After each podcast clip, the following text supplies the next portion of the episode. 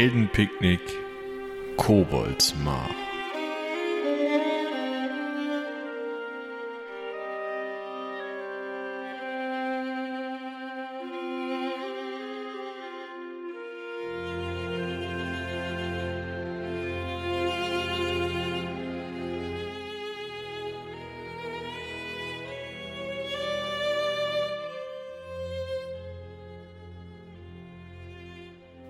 Friedlich liegt Koboldsmar in der Frühlingssonne. Es ist mittlerweile Pereine oder für alle nicht so aventurisch gebildeten unter der Hörerschaft April. Und die letzten Tage und Wochen waren geprägt davon, dass sich Bauersleute, der Fischer, die Imkerin, selbst Menzel Ahlenschmiede schwer über das jeweilige Grün, Gewächs und Co. gewundert haben, das hier im Dorf grünt und blüht. Es gibt mehr Fische, als es geben sollte. Die Feldfrüchte sind vielleicht nicht unbedingt weiter, als sie es zu diesem Zeitpunkt sein sollten, aber einfach stärker, größer und kräftiger. Und selbst die Eiben auf dem kleinen Boronsanger sind fast fast hellgrün. Nicht ganz. Also richtig kräftig und saftig. Auch alle möglichen anderen nun, Spuren der letzten Monate sind beseitigt. Die kleinen Brandschäden an Aurelias Haus sind ausgebessert worden. Die Hütte am Mar ist abgetragen und eine gestampfte Fläche. Die kleine Drögenspan, Gera, ist wieder fröhlich wie eh und je. Und ähm, auch die Insekten tun wieder das, was sie sollen. Scheinbar hat Flerik da wirklich mal erzieherisch gehandelt. Was natürlich für eine Person geradezu tragisch ist. Denn eure älteste Dorfoma muss jetzt wieder allen möglichen verschiedenen Leuten ihre Geschichten erzählen. So uninteressant das Dorf jetzt auch gerade ist, so entspannend ist das für seinen Baron dessen Haushalt und auch für die Bewohner. Nur einer hat es nicht so mit Entspannung. Stane, der Erfinder, hat einen großen Flaschenzug über dem Mar gebaut und möchte dort nun seine Tauchglocke, die aus verschiedenen Teilen von Fässern, Dauben und auch diesen Eisenringen besteht, unten offen ist und von großen, sehr dichten Metallblöcken auf dem nach außen fransenden Teil der Glocke beschwert wird, nun anhand dieses Flaschenzugs nach unten lassen. Und ja, ein kleines Ruderbötchen liegt auf dem recht still liegenden Maar, sodass man von da aus eben mit diesem Bötchen unter die Glocke fahren kann, auf den Holzring treten kann, der in der Glocke das Stehen ermöglicht und sich dann ablassen könnte. Und zu diesem doch irgendwie aufregenden Schauspiel hat sich das halbe Dorf eingefunden, das irgendwo zwischen ziemlich interessiert und pessimistisch bis schadenfroh daneben steht, während Stane, Quitzlatz, beide Drögenspan-Eltern und Aurelia letzte Handgriffe an Taucherglocke und Flaschenzug, beziehungsweise dem Galgen für den Flaschenzug anlegen. Natürlich ist auch der Baron, wie auch seine kleine Schwester und sein Haushalt herzlich zur Jungfernfahrt dieser Glocke eingeladen. Sie ist benannt nach der aktuellen Baroness. Also schwebt die Hessine mit 3S geschrieben. Scheinbar war Quitzlatz die Urheberin. Nun oh, einen guten Meter über dem Wasser. Und während Quitzlatz selbst noch letzte Handgriffe an der Glocke anlegt, steht Stane schon neben dem Baron in einem doch recht futuristisch anmutenden Taucheranzug, der aus Robbenleder, metallenen Stiefeln und einer, einer großen Halskrause, die ja, wenn euch nicht alles täuscht, aus der Blase irgendeines großen verstorbenen Tieres gefertigt ist, äh, besteht. Ein Helm hat er nicht auf, scheint er nicht für nötig zu halten. Ist ja ungefährlich da unter Wasser. Und äh, ja, steht neben euch, also neben Quint und Beusel. Ja. Ah, da kommt gerade Aurelia. Ist, ist alles am Flaschenzug damit bereitet? Ja, ja, ich denke schon. Also ich glaube, der ist jetzt äh, abfahrbereit. Noch ein letztes Mal die Einladung an Sie alle drei für Ihre Hilfe. Haben Sie Lust, mit unterzutauchen und die Geheimnisse der Tiefe zu erfahren? Äh, Stane, ich glaube, wir sind hier oben sehr gut aufgehoben. Irgendjemand muss das Ganze ja beaufsichtigen. Nicht wahr, Beusel? Nun, es muss ja jemand zu ihrer Rettung bereitstehen, falls, es ist natürlich nicht damit zu rechnen, aber falls etwas schief läuft oder so. Wasser eindringend, äh, der Druck, die Tauchglocke zerquetscht, äh, äh, Ungeheuer des tiefen Maares die Tauchglocke mit ihren reißenden Zähnen aufreißen und euch herausessen wie das Fleisch aus einem Schalentier. Äh, entschuldigt, meine Kreativität geht mit mir durch. Ich freue mich, euch bald wieder wohlbehalten an der Oberfläche zu sehen und wünsche euch viel Glück für eure Jungfernfahrt.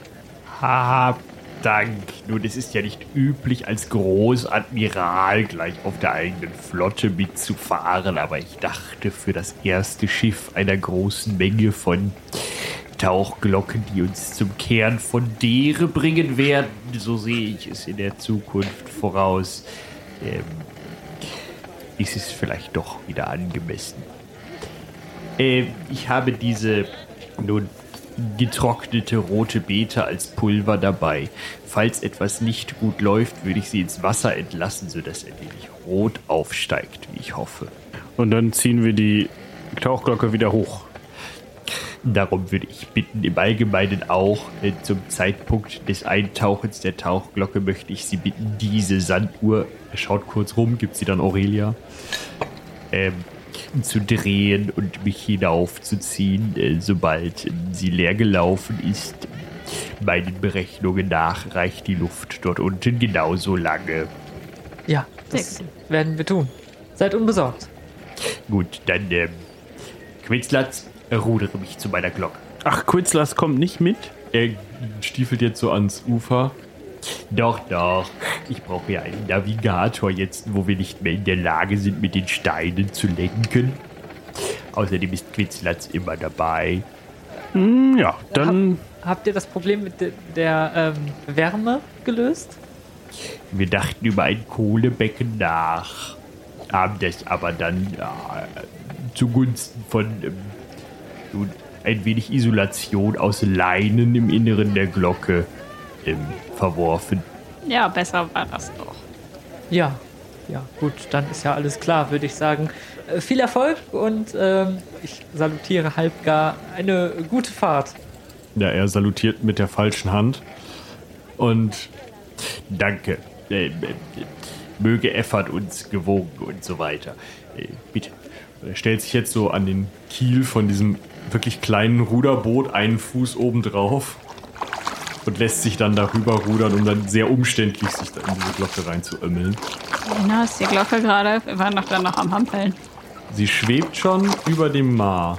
Und letzte Handgriffe habt ihr halt entweder am, äh, An Land, an. Flaschen, am Flaschenzug gemacht Ja. oder Quitzlatz, die sich halt festhalten kann mit Schwanz und sonst was, ist da halt drauf rumgeklettert. Okay, ich bin nicht geklettert. Ich möchte das kurz nochmal so festhalten. Nicht über dem Wasser.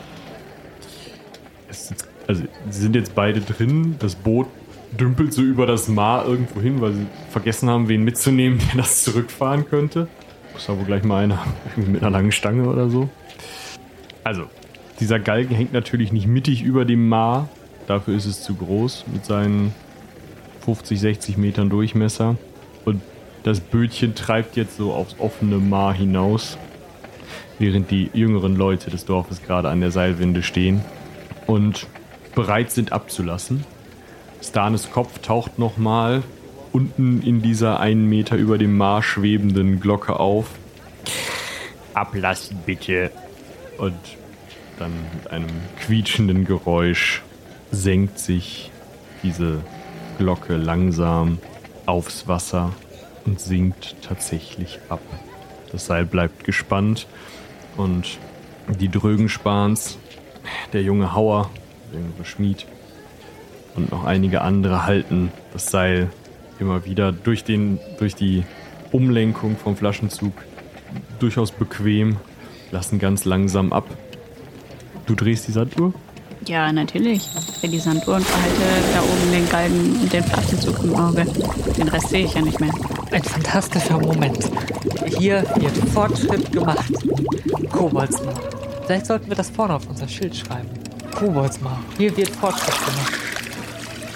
Und dann soll das wer lesen? Ich wusste gar nicht, dass wir ein Schild haben. Ich hatte die Idee, dass wir da, wo der Ort beginnt, ein, ein Schild, damit man weiß, wo man ist. Hast du auch so Untersetzer für die Tische auf der Motte, wo das ist eine draufsteht? Gute Idee. Ich enthalte mich. Fantastisch. Ähm, noch geht alles gut, oder? Muss das so blubbern, Aurelia? Ähm, ich weiß nicht. Ich denke schon. Noch sehen wir ja keine rote Beete oder was wollt ihr nochmal nach oben Ja. schwemmen? Also, es scheint also alles in Ordnung zu sein. Boah, ich denke auch. Hätte man nicht besser eine andere Farbe nehmen können als rote Beete? Das könnte auch verwechselt werden. Was hättest du lieber genommen? Blau? Ja, Tinte? Ein Gelb, ein Grün. Grün vielleicht nicht, aber irgendein Gelb vielleicht und nicht rot, weil das könnte auch verwechselt werden. Ich habe dieses Schalentier, diese Schalentiergleichung da vor Augen. Es tut mir leid.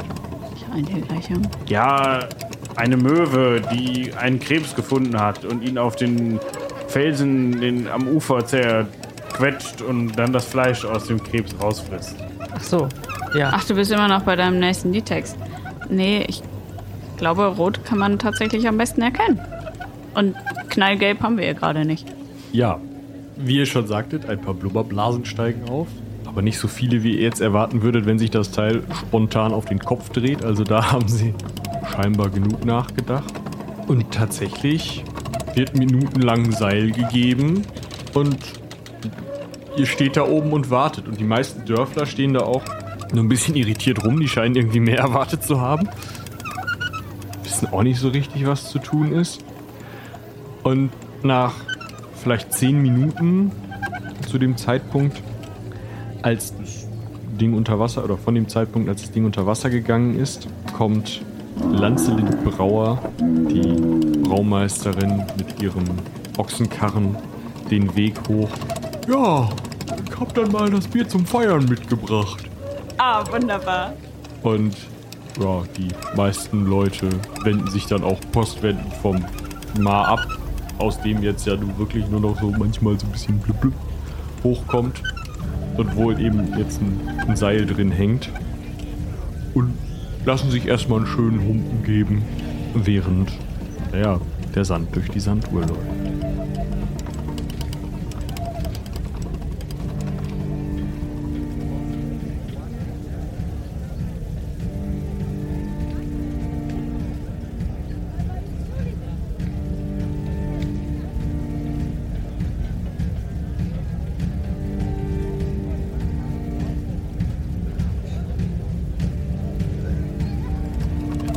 Was hat er jetzt nochmal gesagt? Sollen wir an dem Seil wieder ziehen, sobald die Sanduhr verbraucht ist? Oder muss er wieder oben, muss die Glocke wieder oben sein, wenn die Sanduhr verbraucht ist? Naja, er hatte gesagt, er hat nicht genug Luft oder nur so lange Luft, wie die Sanduhr läuft. Also sollten wir vielleicht ein wenig früher anfangen, ihn wieder hochzuziehen. Oder Aurelia, was sagst du? Es ist dein Fachgebiet. Äh, tauchen nicht. Ähm, ich weiß nicht. Also, äh, ich würde sagen, wenn die Sanduhr ist, dann sollte er wieder oben sein. Aber ich fange nicht eher an zu ziehen, ehe dieser Krug leer ist. Na gut. Na, ein wenig Zeit ist ja noch. Spannend ist das alles hier. Mhm. Ich kann mich kaum auf meinem nicht vorhandenen Stuhl halten, muss ich sagen. Ich hatte ehrlich gesagt mit etwas mehr Spektakel gerechnet. Vielleicht, ich weiß es nicht, angsterfüllte Schreie aus dem Tiefen des Mares oder ein riesiges Seeungeheuer, was die Kugel schon noch am Kran hängend schnappt und in die Tiefe zieht Du oder wieder mit deinem Seeungeheuer. Also, Spektakel ist doch eigentlich die Berufsbezeichnung von einem Baden, oder nicht? Man kann das Ganze ja ein bisschen dramatischer gestalten in dem Lied. Du hättest ja Pausenmusik jetzt hier machen können. Oben auf dem Galgen stehend und dann klampfend. Für 10 Minuten. Immer wieder denselben Riff in die Runde. Du hast doch schon, schon mehr Lieder geschrieben, so lange wie die Sanduhr eben braucht.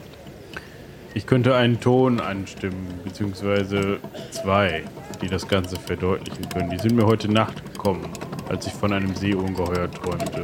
Zwei Töne, ja, das ist Ja, doch schon mal ein. Anfang. Dödem, Das war vier. Muss das nicht noch weitergehen? dödem, dödem, dödem. Ich find's eingängig. Ja. Ja. Und jetzt stell dir vor, umso näher das Seeungeheuer kommt, Ja. umso hektischer wird die Musik und umso. Aber nur die beiden Töne. Nur die Dö, beiden dö, Töne. Immer schneller. Ja, Finde ich gut. Da lässt sich was draus machen, oder? ja.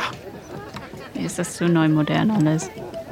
Gut, ähm, wir Wie- könnten etwas Spektakel in die Runde reinbringen, indem wir das Seil ansägen. Das wäre lustig, oder? Nicht die Art von Spektakel. Schade. Ich glaube, damit behindern wir den Fortschritt eher. Aber äh, wie sieht das denn aus? Haben wir noch genug Seil da hinten? Ich glaube, das wird er schon berechnet haben. Ich weiß nicht, wie tief dieses Mal ist. Er wusste es ja nicht mal selber richtig. Also sie geben immer noch Seil, aber also sie haben jetzt vielleicht, also sie sind relativ langsam, sie haben jetzt vielleicht 20 Meter Seil gegeben. Also sie wollen ja, sie wollen ja auch verhindern, dass ihnen das Teil aus der Hand rutscht. Deswegen sind sie langsam immer Hand über Hand am ja, nachgeben. Ja, wir haben ja schon mal testweise ein Lot reingeworfen und dann geguckt, wie lang das sinkt. Ja, so viel Seil liegt da halt. Plus noch ein bisschen. Ich bin gespannt, was er findet. Ob er was findet. Da unten. Steine, den das Skelett einer verirrten Kuh oder eines Rehes und unter uns gesagt ein Keller wahrscheinlich irgendwann. Ne? Ja, ich glaube nicht, dass man den von außen sehen kann. Ja, das glaube ich auch nicht. Vor allem sind wir auch nicht ganz an der Stelle, wo der Keller sein soll, glaube ich. Ich glaube auch. Ja. Ja, also Beusel wendet sich dann auch mal um und guckt, ob er noch ein Bierchen bekommt. Und daran nippend setzt er sich dann mal so an den Rand des Maares und fängt an mit so Steinchen. so, wie nennt man das? Flitschen lassen, wenn man Ja. diese auf dem Wasser wirft, um zu gucken, ob die noch ein paar Mal wieder hochkommen. Ja, die Sanduhr ist jetzt nicht mal mehr zu einem Viertel gefüllt. So schnell. Also viel Luft ist da nicht drin. Was ist das für eine Sanduhr? Kleine. Ach so. Ist jetzt nicht so ein Meter mal Meter Ding, sondern eher so ein Zahnputzen. Ach so, so dreieinhalb Minuten. Ja, jetzt auch schon eine Viertelstunde, aber Aber die sind noch nicht fertig mit dem Seil. nö, da ist noch Seil. Tja, dann warten wir noch ein bisschen. Ich trinke noch ein bisschen. Halte die Sanduhr halt im Auge. Aber die verbrauchen ja jetzt auch nicht so viel Sauerstoff. Die stehen ja auf kleinem Raum da in dem Ding zusammen. Also, schaffen die schon. Habt ihr eigentlich schon mal darüber nachgedacht? Ich sitze immer noch an diesem Ufer und schaue versonnen auf, den, auf das Mar hinaus. Ob es da wohl amoröse Bestrebungen zwischen Stan ne, und seiner Assistentin gibt? Eigentlich noch nicht, nee. Also, hast du was von den neuen Pflanzen irgendwie gegessen oder sonst wie zu dir genommen, die da jetzt neu gewachsen sind? Oder Wo sind neue Pflanzen gewachsen? da auf der Lichtung? Überall. Mit dem Baum. Achso, nö, ich hab, mir ist nur langweilig, habe ich gerade gedacht. Wo du sagtest, auf engem Raum wird ja nicht so viel Luft verbraucht. Die beiden sind da unten ganz alleine. Ja, also, naja. Was denn? Okay. Ich gehe mal mit der Sanduhr zu den Leuten an dem Seil. Ja, die führt Jesua Drögenspan an. Und? Wie viel haben wir noch? Äh, Ich glaube, wir haben noch 10 Meter Seil. Ähm, ich versuche mich mal zu erinnern, was wir durchgesprochen haben mit den Plänen und so. Ich befürchte, dass, äh, dass es noch eine Folgemission geben wird oder mehrere wahrscheinlich. Deswegen, ähm, ja, ähm, sage ich denen, dass sie wieder hochziehen müssen. Äh, packe aber selber mit an, weil hochziehen ist halt schwieriger als runterlassen. Ja, mit so einem fast seefahrerischen und und ziehen sie jetzt das Seil wieder hoch. Und die Leute fangen so langsam an, sich jetzt mal wieder in Richtung des Maares zu bewegen, sich die Bierhupen auf die Gürtelschnalle zu stellen und mal übers Wasser zu gucken, was denn da jetzt so passiert. Und nach zwei, drei Minuten ist diese Glocke wieder oben, tropft und hängt über dem Wasser. Hat irgendjemand das Boot geholt? Wie kommen die beiden da wieder raus? Es dauert einen Moment und dann schiebt sich Stanes Kopf unten aus der, aus der Luke, beziehungsweise aus dem Loch heraus. Nun, ähm, könnte uns jemand ein Boot besorgen? Jubel! ich fange so an zu klatschen. Unser äh, Admiral von Koboldsmar hat seine Jungfernfahrt überstanden. Das freut uns doch sehr. Also äh, klatschet und jubelt. Den Göttern sei Dank, ja, es ist alles gut gegangen. Ja, die Leute freuen sich so, erheben Humpens mit, so, hey, gibt es was zu essen? Ja, das Boot dümpelt noch irgendwo auf dem Maar rum. Hat jemand ein zweites Boot?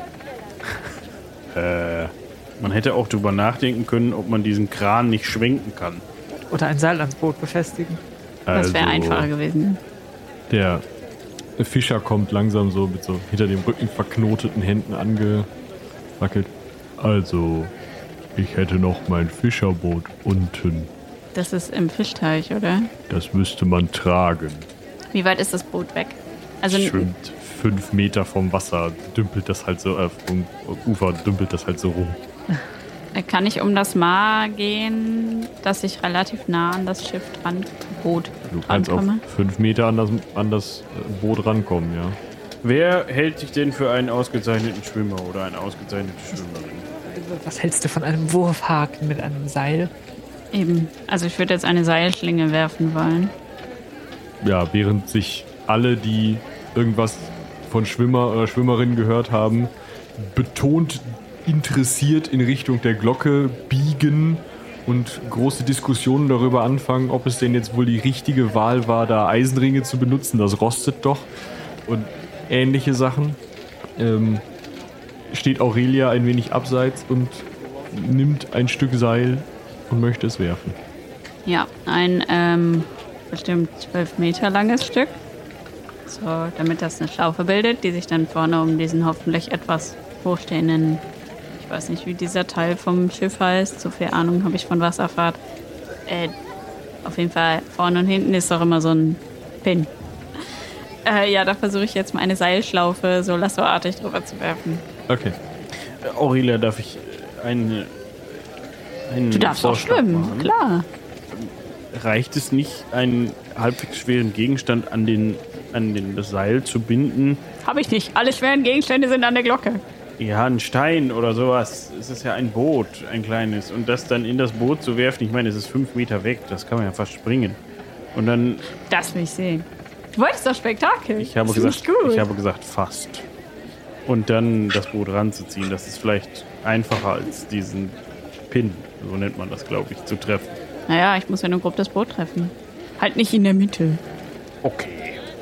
Also du kannst sonst gerne versuchen, an einen Stein ohne Loch ein Seil zu binden. Ähm, Gucke ich dir auch gerne bei zu. Ich glaube, das dauert, aber... Okay, wenn ich äh, nicht treffe, dann darfst du springen und dann versuche ich ein Seil zu knoten. Also gesetzt Das den mit Fall, dass du mit Springen- dem Springen das nicht hinkriegst. Lassen wir mal weg, glaube ich. Aber ich finde das gut. Ja, das kann ich mir vorstellen. Kannst du bestimmt schwimmen. Nach dem Springen. Ja, aber ich möchte nicht nass werden. Warum nicht? Ist doch Frühling. Ähm, ja, ich versuche das einfach mal. Ist das Fernkampf? Ja, es ist Fan. 18. Ja, mit geübtem Blick und der Zunge zwischen den Lippen wirft Aurelia den, dieses Lassoartige Tau zum Boot und zieht es zu sich heran. Bei der Hälfte der Strecke höre ich auf zu ziehen und guck nochmal zu Mäuse. Willst du springen? Ich kann auch noch ein Stückchen, guck mal, so. Ich ziehe die Laute von der Schulter und mache einmal so. Äh, aber wer kann jetzt rudern? Ja, der Fischer kommt an, so angewackelt, knotet umständlich die Hände hinter seinem Rücken auseinander, zieht sich dieses Bötchen ran, setzt sich da rein und zieht mit zwei, drei Ruderzügen, ist, sie, ist er sofort unter der Glocke. Dankeschön, Dankeschön. Er hält, also Star, der hält sich halt teilweise an dem Fischer fest, irgendwo am Kopf oder so und fummelt sich dann darunter. Wir müssten jetzt vielleicht ein paar ähm, vorgewärmte Decken und ein wenig heißes Wasser holen. Quinzlatz ist noch unpässlich. Könnten Sie mich zum Ufer rudern? Ha, Hat die Isolation wohl nicht so ganz funktioniert, oder? Nein, nein, leider nicht. Der kommt halt am Ufer an und ja, beim erstbesten Feuerchen, was bestimmt schon irgendwer vorher gemacht hatte, macht er sich dann eben eine kleine Trinkflasche voll mit warmem Wasser und nimmt noch vielleicht zwei heiße Steine aus der Nähe mit, lässt sich zurückrudern und sorgt dann eben dafür, dass diese Echse wieder warm wird. Ein heißer Stein, wirklich. Es dauert nicht lange und auch Quitzlatz ist aus, dem, aus der Glocke heraus. Die Glocke wird dann wieder aufs Wasser abgelassen und mit dem Bötchen an Land gezogen. Und die jetzt schon langsam feuchtfröhlichere Gesellschaft lässt diese ganze Aufstellung hier erst einmal Aufstellung sein und begibt sich hinunter ins Brauhaus, angeführt von der Brauereikutsche, hinter der man dann immer so mit ausgestrecktem Arm herläuft, um sich nochmal was nachzufüllen, um dort tatsächlich ein kleines Festchen zu feiern anlässlich dieser ersten Wasserung. Vielleicht eine Stunde später, alle sind schon wesentlich fröhlicher und haben auch schon das ein oder andere Getränk zu sich genommen und tatsächlich auch was zu essen bekommen. Stana hat sich da nicht lumpen lassen, sondern eine kleine Feier wirklich organisiert. Steht ihr im Kreis in der Nähe des Kamins mit eben Stane. Quitzlatz unterhält sich recht angeregt mit dem Fischer über Fischtechniken, die man mit dem Mund ausführen kann. Der hat ja auch Schwimmen heute. Und es ist das erste Mal, dass ihr sie wirklich interessiert und ja, aktiv seht. Auch nah am Feuer. Äh, Steht ihr also mit Stane und ähm, dem jungen Herrn Drögenspan im Kreis. Naja, so viel also zum Thema Tauchglocke, nicht? Nun, äh, habt ihr, was habt ihr denn, ihr wollt ja gar nicht mit der Sprache rausrücken, was habt ihr denn nun da unten gesehen? Das ist das Problem. Ich habe nichts gesehen. Nun, wir hatten ja eine äh, kleine Öllampe dabei. Allerdings leuchtet man damit dummerweise auf die Wasseroberfläche. Ah, das ist ein Punkt. Wie? Ist recht schwarz dort unten. Achso. Ein wenig Licht dringt noch durch, aber so ein schwarz-blau erhält man dann. Und ähm, nun, äh, also das, was wir äh, überhaupt gesehen haben, also es war kein Fisch dabei. Der Quitzlatz hat das ein oder andere Mal den Kopf wieder ausgestreckt, bevor sie festfror, aber das war relativ weit oben. Äh, Nun, ähm, tendenziell wirkt es so, als sei dieses Manu nicht tot, aber doch eher von, ich sage einmal, Krebstierchen und ähm, Algen bevölkert als ähm, wirklich spannend. Nun gut, aber die äh, Entwicklung hat immerhin funktioniert. Vielleicht müsste man noch ein Fenster einbauen oder ich weiß auch nicht, eine Art Spiegel, durch den man hinausblicken kann. Ein Spiegel. Möglich, möglich. Äh, Ich muss erst einmal eine neue Pflege vornehmen. Äh, Mir wurde gesagt, dass es sein könnte, dass die Fassdaumen rosten, wenn ich sie nicht bald fette. Das mag sein, da bin ich kein Spezialist, aber äh, wie soll es denn jetzt weitergehen? Plant ihr schon die nächsten Ausfahrten oder wird es wieder einige Wochen bis Monate dauern? Nun, ähm, also, eine, also, in dieser Glocke ist nun nicht genug Luft für wirklich längere Ausfahrten. Das habe ich gemerkt. Erst als wir wieder hochgezogen waren, das ist immer noch da, hatte ich wirklich wieder, also fühlte ich mich wach. Nun muss ich mir da auch noch einmal Gedanken drum machen, vielleicht ein längeres Rohr, das mir ermöglicht, Luft zu atmen. Es darf aber nicht undicht sein. Sehr schwierig alles. Ähm, ob ich das hier im Maar testen möchte, wo ich keinen Boden sehe, das weiß ich noch nicht. Aber äh, könntet ihr nicht Luft mitnehmen in Fässern? Aber wie bekomme ich die unter Wasser? Nun, ihr stellt sie in die Glocke. Und wenn ihr dann äh, die Luft atmen mögt, dann äh, könnt ihr das Fass ja öffnen. Ich glaube, das geht so schnell, Was? dass die Luft entweicht. Da bin ich kein Spezialist. Ich habe nur gedacht, man könnte sie ja also ins Fass tun und dann mitnehmen. Ja. Habt ihr eine Technik, um Luft zu gießen? Oder vielleicht zu stopfen? Möglicherweise auch zu falten und hineinzulegen. Wenn ich mich da einmischen darf. Ich bin natürlich auch kein Techniker oder kein Gelehrter in diesem Sinne, aber äh, nehmen wir an, die, wir beschreiben den Inhalt der Tauchglocke als das Luftreservoir, was ihr mitführt. Wenn ich nun also ein Fass mit Luft fülle und es in diese Tauchglocke stelle, blockiere ich mir dann nicht mit dem. Mir drängt sich das Wort Volumen auf. Ich weiß auch nicht, wie- wieso. Mit dem, mit dem Volumen des Fasses voll mit Luft gefüllt, den eigentlichen Bereich, in dem sowieso schon Luft wäre, wenn ihr mir folgen könnt? Da ist etwas dran. Aber die Luft wird ja weniger, sie wird ja weggeatmet, oder nicht? Funktioniert es nicht so? Oder man könnte einzelne Fässer vorher versenken mit Luft und Gewichten, an die man dann andocken kann, wenn man unten ist. Oder man erweitert, ich meine, man kann natürlich auch einfach die Tauchglocke größer bauen oder man befestigt außen an der Tauchglocke Fässer mit Luft gefüllt, die mit Rohren mit dem Inneren der Tauchglocke verbunden sind. Am besten, vielleicht bringt man noch Ventile an, aber das wäre eigentlich gar nicht nötig, weil so würde man ja dann einfach den Raum, das Volumen der Tauchglocke vergrößern und hätte so mehr Luft im Inneren, oder? Oder braucht man auch wieder mehr Gewicht? Mensch, Beusel, das ist ja fantastisch. Es wirkt fast, als hättest du eine, eine Ausbildung zum äh, Ingenieur gemacht. Nein, aber der Akademie hospitiert. Gareth, wenn mir danach war, dort habe ich dann hin und wieder mal eine, nun sagen wir, eine, eine Stunde beim War das nicht diese, diese Zeit, wo du mit diesem Mädchen aus der Akademie und dann, da, da bist du doch immer hingegangen, jeden äh, zweiten Tag in der Woche. Ach, die Geschichte, ja. Spannend. Da, da wolltest Zufällig- du auf einmal äh, in zufällig- die Akademie zum Studieren gehen, hast du gesagt. Und äh, Zufällig war da auch... Ja, diese Geh nochmal Dame- Richtung Buffet. Diese Dame, ja, ich, ich erinnere mich. Die hat immer zufälligerweise. Es war ein bisschen. Manchmal ein bisschen störend, weil ich wollte mich ja auf die Inhalte konzentrieren, Ja, die dort natürlich. gelehrt wurden. Hat sie dann immer neben mir gesessen und du ähm, hast auf jeden Fall vieles mitgenommen, merke ich. ja zwischen den Schlafpausen. Äh, nee, Moment. In den Schlafpausen. Äh, wie dem auch sei. Was? Also beim, beim großen Quasilianius, der Meister für Technik und ich glaube Mathematik oder so, ich habe nicht immer aufgepasst, der hat auf jeden Fall mal davon gesprochen und so habe ich mir das hergeleitet. Aber was du meintest, ist, dass man natürlich dann auch mit mehr Ra Volumen auch mehr Auftrieb hat, ne? Ja, Und so bräuchte man dann, bräuchte man dann auch mehr Gewicht. richtig. Also Aurelia meinte das zumindest. Ach so. Gerade die da hinten wieder das Buffet plündert. Hinter Aurelia am Buffet hörst du, äh, steht nun schwer atmet, auch Stane. Also Frauengeschichten muss ich ja nun nicht hören. Ich hätte da eine äh, andere Idee zu diskutieren, wenn Sie mir zuvor kurz etwas von diesen Würstchen hier reichen könnten. Ja, nicht zu viele.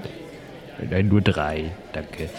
Ähm, und zwar, ähm, naja, was nach unten geht Ja. Und mit Luft in, in, in, in Fässern oder vielleicht einem Sack Ein Sack Luft. Und also warme Luft steigt ja auf. Ja. Müssten wir nicht sowas wie eine Lufttauchglocke fabrizieren können? Also, du meinst eine leere Tauchglocke zum Ersatz? Eine zweite, in der nur Luft drin ist und sonst niemand? Nein, eine Tauchglocke oder eine, eine vielleicht auch ein Korb. Wir müssen ja nicht uns vor dem Wasser schützen. Und dann nach oben. Das verstehe ich nicht. Wie soll die unten hinkommen, um nach oben zu gehen? Er nimmt sich irgend so ein Becherchen, einen Weinschlauch und hält die so übereinander. So. Man verbindet das mit Seil und dann Tschüss. wir machen nur Feuer da. Dann steigt das auf. Das Feuer unter Wasser? Nein, ohne Wasser. Weil wenn wir Luft binden, dann können wir doch auch warme Luft binden. Aber warme Luft steigt nach oben, hast du gesagt. Ja. Vielleicht musst du mir dazu mal eine Zeichnung machen. Ich habe das noch nicht ganz verstanden. Ja, ja, nun gut. Dann äh, komm doch mal mit. Und er packt dir so um die Schulter und äh, schiebt dich Richtung Ausgang. Ich nehme noch schnell was anderes vom Buffet. Ja, die beiden verpieseln sich. Und ihr steht da jetzt auf einer Party, die ja halt die typischen Dorfangelegenheiten diskutiert. Also es ist hochspannend. Es wird äh, das wichtigste Gesprächsthema ist eigentlich, dass letzte Woche das Fass Bier, was hier angestochen worden war, hier im Haus auch, tatsächlich umgekippt ist. Und zwar schon nach zwei Tagen. Und jetzt ist natürlich die Frage, ob das einfach schlecht gebraut war oder ob Arngrim Binsen Ingering wirklich mit der Kelle in der Hand eingeschlafen ist und den Bart ins Bier gehängt hat, was natürlich sein könnte. Aber das hat keiner gesehen. Ist ein wichtiges Thema. Und er bestreitet das natürlich. Natürlich. Ja, also bestreiten kann man das nicht nennen, der schnarcht schon wieder. Aber ähm,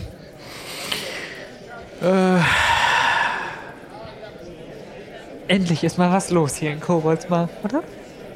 Ja, also das scheint ja hier wirklich ein rauschendes Fest zu sein. Ähm, halt. Äh, wo wir hier jetzt gerade so rumstehen, was sind denn eigentlich unsere nächsten Bemühungen, um deine Eltern zu befreien? Oder hast du eigentlich, ist dir schon mit dem Titel des Barons dir hier schon bequem gemacht? Nicht so richtig. Im Gegenteil, es läuft immer noch nicht alles so, wie es soll. Und ich weiß auch nicht, ob wir die Finanzen noch so lange halten können. Äh, die Sache ist die, die Söldner sind eigentlich zu teuer und. Egal, reden wir ein andermal drüber. Die Sache mit meinen Eltern ist, äh, Jens ist noch nicht zurückgekehrt und ich habe auch Flirik seit einiger Zeit nicht gesehen. Keine Ahnung, was jetzt hier noch so vorgeht. Auch die Hexe ist ja noch im Wald und diese seltsame. dieses Untier. Aber Flerik wollte uns helfen. Er wollte Nachforschungen anstellen. Ist das so? Ja, das hat er jedenfalls gesagt. Hast du ihn seitdem wieder gesehen? Nee, aber ich bin jetzt auch nicht am Mar hausieren gegangen, muss ich sagen. Ich auch nicht. Gab's auch zu viel anderes zu tun, aber ja, wir müssen irgendeinen Plan finden. Es kann so nicht weitergehen. Es ist doch nur eine Frage der Zeit, bis das nächste Kind sich verläuft und dann diesem Wesen in die Hände fällt und vom Wolf gerissen wird. Ja. Und der macht vielleicht schnelleren Prozess mit dem Kind als dieser Baum. Ja, Nun, was wir natürlich noch machen könnten, ist Nachforschungen über die Ogerbrucks anzustellen, wo sie sonst noch Besitzungen haben. Ob sie noch Burgen, Schlösser, Weiler, Dörfer, wie auch immer besitzen. Und wenn dem so ist, schauen, ob deine Eltern auf einem dieser Güter gefangen gehalten werden. ja, das stimmt. Das wird nur einige Zeit dauern, bis wir sie alle abgeklammert haben, abgeklappert haben. Und es ist auch immer noch die Frage, wem wir eigentlich vertrauen können. Wer weiß, ob hier nicht unter uns ein Spion ist oder jemand, der den Ogerbrooks alles, was wir machen, brühwarm erzählt. Ich, nachdem er das gesagt hat, bin ich auf einmal so ein bisschen aufmerksam und guck mich so um und guck so die Dorfbewohner irgendwie so an. So, und äh, du hast recht. Aber wie könnten wir den Denunzianten finden? Ich weiß auch nicht, wir können schlecht schauen, ob er etwas lilafarbenes trägt. Ja, wir könnten einfach mal so stichpunktmäßig ein paar Leute verhören. Ich, ich glaube nicht, dass man sich in einem kleinen Dorf so Freunde macht. Es geht ja auch nicht darum, sich Freunde zu machen. Wir wollen ja die Wahrheit rausfinden, ne? Ich glaube, wir müssen mit etwas mehr Fingerspitzengefühl vorgehen. Vielleicht sind wir auch nur paranoid, aber Folter? Warten wir vielleicht noch kurz damit ein bisschen. Ja, es ist vielleicht ein bisschen drastisch. Äh, aber wo könnten wir diese Informationen herbekommen, um mal beim Thema zu bleiben? Welche Besitzungen die Ogerbrooks besitzen? Ich würde ja im Kloster fragen, aber ich habe das Gefühl, die sind nicht mehr so gut auf uns zu sprechen seit der Sache mit dem Abt. Aber seitdem bist du ja auch zum Baron aufgestiegen. Das ist richtig. Und wenn wir da jetzt mit Pomp und Prozedere und mit unseren Söldnern im Schlepptau, einen Teil, einem Teil unserer Söldner im Schlepptau vorstellig werden, könnte ich mir schon vorstellen, dass der Abt diesmal vielleicht ein bisschen, er wird vielleicht zerknirscht sein, also nicht zerknirscht, andersrum, er wird vielleicht ein bisschen schlecht auf uns zu sprechen sein, aber ich glaube schon, dass er dass sich die Wogen glätten lassen würden, wenn dann der Baron von Koboldsmar, der ja nun mal sein Nachbar ist, da vorstellig wird. Eigentlich bräuchten wir aber noch. Eigentlich bräuchten wir noch Leute oder Freunde mit Einfluss. Weißt du, jemanden, der uns den Rücken frei hält. Während ihr so diskutiert, laufen Stane und Aurelia in Richtung Motte und auf dem Weg vor euch steht plötzlich, beinahe wie aus dem Boden gewachsen, ein recht großer Vogel. So vielleicht einen halben Meter hoch. Eine große Eule. Na, ist zwar schon Nacht, aber das ist keine Eule. Das könnte eher vielleicht ein Habicht oder Adler oder sowas sein. Ich bleib stehen. Oh. Fliegen, da habe ich gerade drüber gesprochen. Was macht er hier? Äh, ich weiß es nicht. Ich kenne den nicht. Hallo? Das Tier ruft einmal. Einen Schrei, der dir auf eine Art bekannt vorkommt, aber doch nicht so ganz richtig. Ja, aber es antwortet niemand. Nö, es, es hat einfach nur einmal so ein, so ein. Sieht das irgendwie verletzt aus oder so? Warum sitzt das hier auf dem Boden? Nö, das ist einfach. Sitzt da auf dem Boden und guckt halt so ein bisschen vogelartig so. Äh, ich gucke mal kurz, aber ich habe nichts dabei. Also, von meinem Essen will ich ihm nichts abgeben. Aber ich habe auch kein Netz oder so, mit dem man ihn einfangen könnte. Da er sitzt weiter vor dir. Guckt. Macht er irgendwelche Anstalten oder? Er dreht immer so leicht den Kopf, so dass er dich mal mit dem einen Auge und mal mit dem anderen anschaut. Wie wie sieht der denn aus? Es ist ja noch nicht so dunkel. Wie gesagt, er ist ungefähr einen halben Meter hoch, hat braunes Gefieder, äh, einen etwas helleren Kopf mit so dunklen Zeichnungen da drauf, ähm, gelbliche Augen und sitzt halt so auf seinen, seinen, seinen Beinen und hat sich so ein bisschen aufgeplustert, damit er halbwegs bequem scheinbar und warm da sitzen kann. Ist ja schon ein bisschen kühl, ist ja ein Frühlingsabend. Ähm, ich gehe mal vorsichtig näher. Ja, er lässt dich näher kommen, er bewegt sich nicht groß. Hallo, Vogel. Bist du öfter hier? Er blinzelt. Oh, der könnte sich bestimmt gut mit Quitzlatz unterhalten. Er legt den Kopf auf die andere Seite. Ah, Stane findet es auch nicht so lustig, oder? Stade steht wesentlich, äh, also mit wesentlich mehr Abstand da und schiebt mal immer mal so die Brille nach vorne und nach hinten, um seine Sicht zu verbessern. Aber ansonsten, Okay. Ähm, ich gucke nochmal so auf meinen Teller. Äh, und überlege, was ich denn von den Dingen jetzt am wenigsten essen wollen würde. Also jetzt selber, ich muss da so ein selber so ein Ranking in meinem Kopf machen. Ähm, und entscheide mich dann dafür, äh, dem Vogel was anzubieten. So, mit so ausgestreckter Hand. was denn? Braten, ein Würstchen, Kartoffelpüree, keine Ahnung. Nein, ein Würstchen, ich glaube, das kann man ganz gut halten. Es sieht zwar fingerförmig aus, das finde ich nicht so gut. Aber Ja, der äh, Vogel nimmt das, schlingt das runter, wie es Vögel so machen, schüttelt sich einmal und hebt sich dann so auf seinen Beinen hoch, sodass er halt eher so stelzenartige Beine hat. Und da siehst du, an einem seiner Beine ist ein Stück Pergament befestigt. Ah, ein Botenvogel. Ja, er reagiert auf das Wort jetzt nicht. Ja, nee, es ist mehr so ein innerer Monolog gerade. Ähm, ich ich gucke ihn noch mal ein bisschen von der Seite an, so. Und gehe noch mal ein bisschen näher. Ja, Streckt er er, irgendwie das Bein vor oder so. nö, er steht da einfach. Okay, ich bin ein bisschen skeptisch, weil vorher war er halt ein bisschen kleiner, als halb so groß wie ich. Und jetzt, wo er sich so hochgewuppt hat, ähm, naja, also ist er schon ziemlich groß. Und Der Schnabel wirkt auch ziemlich scharf. Aber ich bin auch, glaube ich, sehr neugierig, was da auf diesem Pergament steht. Ähm, ich wäre bereit, äh, da nochmal ähm, den Rest meines Tellers zu opfern. Ja, du, du hältst ihm also den, den Teller hin. Ja. Ja, er pickt sich so die Fleischsachen da so raus und schüttelt dann mal so das Bein, wo Pergament dran ist, aus. Ja, ich äh, würde das mal versuchen, vorsichtig und schnell zu lösen.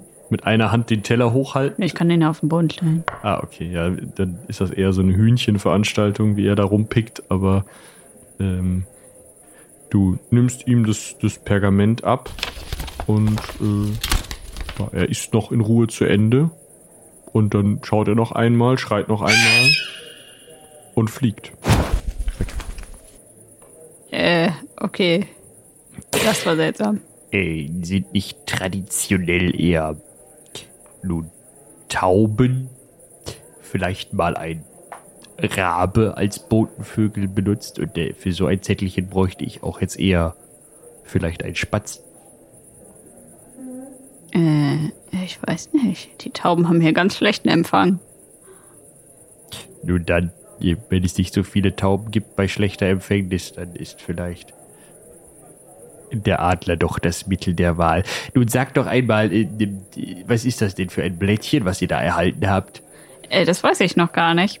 Vielleicht Pläne für meinen neuen Heißluftballon? Eine göttliche Eingebung? Das glaube ich nicht. Äh, ich ähm, entfalte das mal oder rolle es auseinander. Ja, es ist ein kleines Pergament, vielleicht Handteller groß, auf dem relativ einfach und in sehr krakeliger Handschrift, die fast wirkt, als sei sie so mit der Hand da reingehackt worden in dieses Pergament, in schwarzer Kohleschrift steht Treffen im Wald, am gleichen Ort wie beim letzten Mal, keine Waffen, zu Ogerbruck.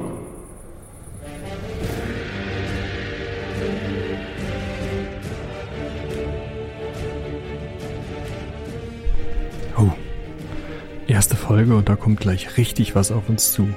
Was der Vogel wohl bringen wird. Ihr dürft gespannt sein. Genauso wie unsere Heldinnen und Helden. Aber wie immer am Ende kommt jetzt die ganz große Dankesrunde. Vielen Dank als erstes an Kira für den Rohschnitt, an Julian für die Musik und für Robin dafür alles zusammengeräumt zu haben. Und natürlich auch vielen herzlichen Dank an euch alle, die ihr uns unterstützt habt. Wie immer namentlich, doch bevor ich damit anfange, vielleicht noch ein kleiner Hinweis aufs Ende. Ich möchte mal wieder auf den Systemtest hinweisen, da wird es nämlich bald wieder was Neues geben.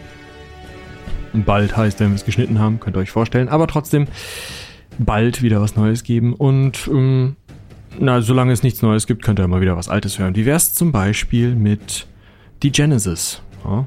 Ihr erinnert euch vielleicht, da haben wir unter anderem mit Orkig im Geschmack und ganz besonders in der Leitungsposition mit Steffen von den Rocket Beans und von Am Tavernentresen gespielt. Das werdet ihr jetzt am Ende hören können, einen kleinen Ausschnitt davon. Vorher aber wie immer zu Recht. Herzlichen Dank an Eike, Tutti, Sebastian, Alex, aka Zeichenelster, an den Raubfriesen, an Dungeon Wars, Jacob, Christian, Fuba, Mirko, Patarchus, Nerin, an den Binge-Listener. Ich mag das ja mit Artikel vorne. An Christian, Susanne, Torben, Julian, Ronny, Thomas, Dörte, Isa, Atarius, der Atarius, auch mal vorbeihören. Moritz Melem war jetzt neulich da. Jonas, Janina, Philipp, Charlie, Niklas, Lukas, Julian, Robin, Pascal, Frank, Sebastian, Florian und wie immer, last but not least, und haltet mal seinen Instagram-Kanal im Auge. Mirko von Steam Tinkerers Klönschnack. So, jetzt aber viel Spaß in den Sümpfen des postapokalyptischen Frankreich. Bis zum nächsten Mal, seien die Zwölfe mit euch.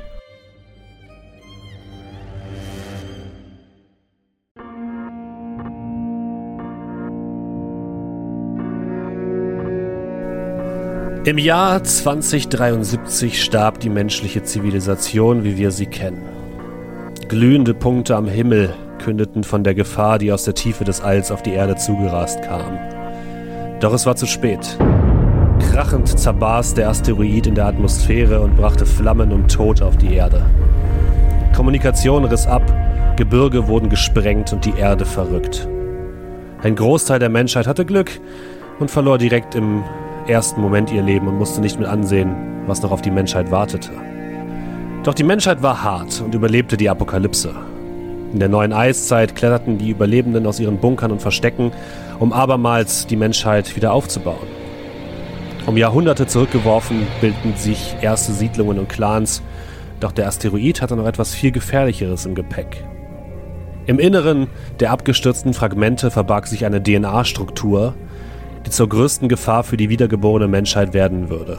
Der Primer. Er begann sofort damit, sich in der hiesigen Fauna und Flora um die Krater einzunisten und schon bald wucherte um die Einschlagskrater ein dichtes Pilzgespinst, welches gelegentlich mutierte Tiere in Richtung der menschlichen Siedlungen ausspie.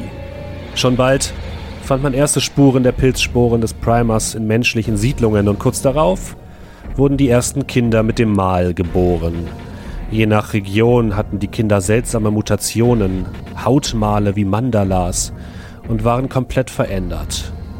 Einige wurden fortgejagt, andere sofort getötet, doch weitere wuchsen und gediehen, und schon bald war eine neue Form des Menschen geboren, der Homo digenesis. Franka, das was wir einmal als Frankreich bezeichneten, wurde besonders hart getroffen. Hier liefern sich die Menschen einen ständigen Krieg mit den Pheromanten, den hiesigen Ausprägungen des Homo digenesis, doch langsam verlieren wir den Krieg. Während Widerstandskämpfer verzweifelt Nester in die Luft jagen, werden immer mehr Menschen vom Duft der Pheromanten angezogen und versklavt. Haben sie einmal die Pheromone eingeatmet, die die Pheromanten aussenden, so gibt es für sie meist kein Zurück mehr. Und so sammeln sich Jahr für Jahr Scharen von geistlosen Sklaven um die Pheromanten und errichten ein Reich aus Zigurats in den umschwimmten Marschen von Franka. Und dort spielt unsere Geschichte. Es ist ein heißer Sommerabend. Ihr alle seid unterwegs im Süden von Franka in den sogenannten Rhone-Sümpfen, dem Gebiet, was einmal als das Rhone-Delta bekannt war, was nun vollkommen überflutet und überschwemmt ist. Und ihr alle habt ein Problem, denn die Hauptstraße nach Montpellier, einer der größeren, noch letzten menschlichen Siedlungen im Süden von Franka, ist unterbrochen. Und ihr müsst mit einem Boot über die Sümpfe und die Nebenflüsse der Rhone fahren, um zu eurem Ziel zu kommen. Und das möglichst schnell, denn bald wird es dunkel. Und niemand, der Ahnung hat und um sein Leben bangt, ist nachts in den Sümpfen der Rhone unterwegs. Deswegen habt ihr euch alle das letzte Boot geschnappt, was noch im Hafen von Bayonne gewartet hat. Ein Boot, äh, ja, ein Holzkatamaran. Wobei Katamaran nicht das richtige Wort ist. Es sind eigentlich mehr oder weniger zwei Flöße, auf die noch ein weiteres Floß draufgetackert wurde von zwei Schrottern, die sich euch vorgestellt haben als Maus und Hund. Eine sehr kleine Gestalt, äh, ein sehr kleiner Mann und eine etwas größere, muskulöse Frau, die anscheinend dieses Boot betreiben. Und ihr seid die einzigen Gäste auf diesem Boot, die jetzt noch zu dieser späten Stunde die Überfahrt nach Montpellier wagen. Bis auf eine Gestalt, die noch mit an Bord ist, eine Spitalierin, eine Ärztin eigentlich in einem weiß-schwarzen Neoprenanzug mit einem großen Fungizidgewehr auf dem Rücken, dem Spreizer, einem speerartigen Gegenstand in der Hand. Auch sie hat diese Überfahrt noch gewagt und ihr sitzt gemeinsam an Bord des Schiffes. Äh, die Motoren rattern dumpf. Das Wasser wird umgeflügt. Ihr seid jetzt schon so ungefähr eine Stunde unterwegs. Hofft, dass ihr noch vor Einbruch der Dunkelheit ankommt. Und um euch herum ist Marschland. Dreckiger Fluss ist unter euch. Es ist absolut heiß. Ihr habt alle äh, eine Möglichkeit bekommen, um zumindest euren Kopf vor den Moskitos und anderen Insektenschwärmen, die die Rhone-Sümpfe durchstreifen, zu schützen, denn die Insektenschwärme hier stehen meist im Dienste der Pheromanten und sind deswegen besonders gefährlich. Wir gucken also auf das Deck dieses kleinen Bootes. Maus und Hund sitzen im Steuerführerhäuschen, was so den einzigen Schutz vor der jetzt gerade untergehenden Sonne noch bietet und vor, der, vor den ja, Insektenstürmen. Und wir sehen dort unsere vier Heldinnen. Und ich würde mal sagen, wir beginnen mit Eris. Ich bin Eris, ich bin eine Apokalyptikerin und ähnlich wie es, wie man Apokalyptiker kennt, bin ich nicht allzu gut in Rüstung gekleidet, sondern eher in leichten Klamotten mit einem etwas schwierigeren, untypischen Ledermantel über meine Schultern geworfen, da ich eine gewisse Art Ausrüstung für diese Reise wollte. Ich habe so ein Undercut, dunkle Haare, auf der einen Seite relativ hoch äh, rasiert und ich sitze auf dem Floß und versuche, so gut es geht, diese verdammten fliegenden Mistviecher von mir abzuhalten. Und fluche auch regelmäßig. Das, hört doch mal dieses Klatschen.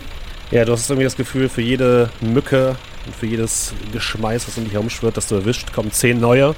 Aber es hilft dir alles nichts, da bist du jetzt durch. Auf der anderen Seite des Flosses äh, sehen wir eine weitere Gestalt, Dura. Ich äh, lehne mit dem Rücken an der Reling und äh, gucke ein bisschen in die Richtung, in die wir gerade tuckern. Relativ entspannt. Äh, ich bin verhältnismäßig klein, knapp 1,60, habe eine sonnengebräute Haut äh, und äh, sehr lockige rotbraune Haare, die unter so einer sehr leichten Lederhaube hervorstehen. Auf der Stirn trage ich eine silberne Brille ähm, mit dicken, dunkel getönten Gläsern und in meinem Gesicht sieht man, wenn man ein bisschen genauer hinschaut, äh, unter dem ganzen Dreck ein paar Sommersprossen. Und meine Rüstung ist, ich würde sagen, mittelschwer. Es ist so eine sehr wilde und offensichtlich auch selbst geschusterte Mischung aus Leder und Metallteilen. Auf einer weiteren Seite des Bootes ist außerdem ein gerüsteter Krieger zu sehen. Melchior. Ich ähm, bin Melchior, ein ziemlich riesiger Typ in schwarz-weißen ja, Klamotten, so, einer, ähm, so Überwürfen mehr oder weniger, die über einer dunklen, nicht ganz schwarz gewordenen Lederrüstung ja, hängen. Ich habe auch Handschuhe an und Stiefel, also man sieht gar nicht so viel vom ganzen Körper. Es ist aber ganz klar, ich bin riesig, also ziemlich groß einfach, breitschultrig, habe ein Schwert dabei, ein riesiges zweihändiges, das im Moment auf meinem Schoß liegt und das ich so ein bisschen schleife, nachschleife mit einem kleinen, so einem Sandstein. Also mein Kopf ist im Moment eingewickelt in Tücher. Also ich habe so ein, so ein Tuch über dem Gesicht, habe mir von den Schrottern eine Brille geben lassen und habe auch über den Haaren ein Tuch. Aber noch bevor ich das Boot betreten habe, habt ihr gesehen, blonde Haare, auch ein blonder Vollbart, ein Nasenring und drei graue Punkte auf der Stirn. Und die Tücher habe ich dann rausgeholt irgendwo aus meiner Umhängetasche, um mich eben vor den Mücken zu schützen. Ja, eindeutig als ein Wiedertäufer zu erkennen ist der gute Melchior. Und auf der anderen Seite ebenfalls wahrscheinlich relativ gut zu erkennen äh, eine weitere Gestalt, JPEG, als letzter der Runde. Genau, auch direkt als Chronist zu erkennen. Ihr seht eine Gestalt, die nahezu reglos auf dieser Bank sitzt, trägt eben äh, dunkle Kleidung, auch so lange Tücher, die eben eine Art Kapuze bilden, worunter man eigentlich auch kein Gesicht oder so erkennen kann. Ab und an sieht man das Schimmern von Metall und von Augengläsern sozusagen, äh, aber sonst eigentlich gar nichts. Schläuche äh, laufen teilweise an den Armen und Beinen entlang und äh, ja, die Gestalt, also JPEG sitzt da, totenstarr fast, lässt sich von den Insekten überhaupt nicht stören, ähm, hat auch, zeigt auch keinerlei Hautstellen, wo die irgendwie stechen könnten oder sowas. Und ähm, manchmal hört man noch so ein leises Gurgeln und ja, so ein Atmen quasi aus irgendwelchen Gerätschaften. Aber man weiß auch nicht, woher das kommt. Ja, und so tuckert ihr dahin mit eurem Boot. Vorne steht äh, die Spitalierin, die sich als Katharina vorgestellt hat. Äh, sie ist vom Rang eine Famulantin. Da seid ihr zumindest soweit informiert, dass das so der kämpfende Arm von den Spitaliern ist. Soweit, das wisst ihr zumindest irgendwie. Und was ihr auch wisst, ist, dass ähm, das, was sie an ihrem Spreizer dran hat, und zwar seht ihr, dass am oberen Ende, quasi auf der anderen Seite der Klinge, befindet sich ein Glaskanister, in dem eine unidentifizierbare Flüssigkeit ist. Und in dieser unidentifizierten Flüssigkeit ist so etwas gespannt wie ein Muskel oder so etwas ähnliches, der die ganze Zeit so leicht vor sich hin zuckt. Und auch das wisst ihr, das ist meistens kein gutes Zeichen. Und auch Katharina scheint ein bisschen nervös zu sein, guckt immer mal wieder ähm, auf diese diese Apparatur auf ihrem Speer und immer mal wieder, wenn dieser, dieser Muskel besonders stark ausschlägt, macht es ein leichtes Bong, wenn der Muskel mal wieder gegen das Glas schlägt und dann habt ihr fast das Gefühl, dass sie schon ein bisschen zusammenzuckt und erschrickt. Und sie ruft nach hinten zu den beiden Schrottern am Steuer. Und ihr seid sicher, dass das wirklich ungefährlich ist? Wie, wie lange brauchen wir noch? Ja, ungefähr zwei Stunden. Bis dahin, äh, also bis dahin wird es noch hell bleiben. Glaube ich. Zumindest. Wir machen das hier schon ganz, ganz, ganz schön lange. Also haben Sie Vertrauen in uns. Ja, aber die Spitalierin scheint nicht sonderlich überzeugt zu sein von den Argumenten der Schrotter. Ja, ich werde mal aufstehen und ähm, wahrscheinlich damit das Boot zum Schwanken bringen. Und mich auf die Spitalierin zubewegen. Vorher das Schwert ja, nicht wegstecken, aber zumindest mal so irgendwie an die Seite halten, damit es nicht ganz so gefährlich aussieht. Äh, sieht ja nicht so gut aus. Das fürchte ich auch. Und ich meine, unsere Kapitäne scheinen ja durchaus von ihren Fähigkeiten überzeugt zu sein. Ich bin es jedoch nicht. Aber was bleibt uns anderes übrig? Immerhin, und sie klopft dir so ein bisschen auf die Schulter, weiß ich, dass wir hier jemanden haben, der zur Not eine Klinge führen kann. Ja. Und sie guckt auch so ein bisschen zu den anderen drei Mitfahrern und Fahrerinnen. Hm. Haben die anderen Waffen dabei? Also sichtbare, erkennbare Waffen? Ich nicht. Ich ja. Also bei mir kannst du auf jeden Fall sehen, die, äh, die Shotgun an der Seite und die Handaxt. Ja, und bei mir hast du einmal kurz, als ich mich hingesetzt habe, gesehen, dass äh, eine Art Harpune an meinem Gürtel hängt. Äh, Ihr dürft alle mal das wunderbare Spielchen beginnen mit einer Probe auf Instinkt und Wahrnehmung. Das sind sechs Würfel dann, ne? Mhm, genau, und was zählt, sind alle Vieren, Fünfer und Sechsen. Wobei ihr mir bei den Sechsen nochmal genau sagen könnt, wie viele das sind. Das sind die sogenannten Trigger. Zwei Erfolge, davon eine Sechs. Okay. Dura, du guckst so ein bisschen aufs, aufs Wasser und in die Richtung, in der ihr fahrt und plötzlich kriegst du irgendwas ins Auge und dir fliegt, fliegt als ist irgendein Insekt ins Auge geflogen. Wirklich direkt rein. Es ist wirklich ekelhaft und du siehst, äh, es kommen dir Tränen in die Augen und du siehst alles noch so ein bisschen verschwommen fürs Erste. Während JPEG und Eris und Melchior so ein bisschen auf die Flussseiten blicken und dort immer mal wieder Gestalten stehen sehen. Irgendjemand von euch kommt doch aus Franka, oder? Ich komme aus Franka. Du hast davon schon mal gehört. Ihr seht wirklich im Uferbereich immer mal wieder in fast schon regelmäßigen Abständen Menschen stehen, die teilweise in komplett zerrissenen Klamotten dort stehen, die komplett weggetreten aussehen, die einfach nur aufs Wasser starren und euch so hinterher starren, die teilweise ähm, übersät sind mit Narben oder mit Insektenbissen ähm, und die stehen dort am, am Flussufer und blicken euch so hinterher. Und Eris, du weißt, das sind Menschen, die von einem Pheromanten versklavt wurden und die nutzen die meistens wie so Art, kann ich das ein bisschen vorstellen, wie Termiten in einem Termitenbau. Die haben spezielle Rollen und die werden wahrscheinlich entweder die Grenzen eines Ter Territoriums eines äh, Pheromanten festlegen oder auch sowas wie Kundschafter sein, die ein bisschen gucken, was so abgeht auf dem Fluss. Was ist das denn für ein Pack? Ah, wo? Ich sehe überhaupt gar nichts. Da vorne, der fehlt schon ein Arm. Ah, so. Oh. JPEG, ihr wisst doch sowas. Äh, was ist das? Negativ. Das war die Antwort? Das ist alles? Ja, beachtet sie nicht weiter. Haltet euch fern von ihnen. Die sind hier öfter unterwegs. Sympathische Gegend. Wenn ihr genauer hinguckt, seht ihr tatsächlich allerdings nicht nur diese Menschen, die dort einfach stehen, sondern ihr habt auch das Gefühl, dass so zwischen den Bäumen am Rand des Ufers sich auch eine Gruppe bewegt. So im gleichen im Gleichschritt zu eurem Boot, relativ schnell. Und die auf jeden Fall euch im Blick behalten und so ein bisschen ja, am, am Ufer entlang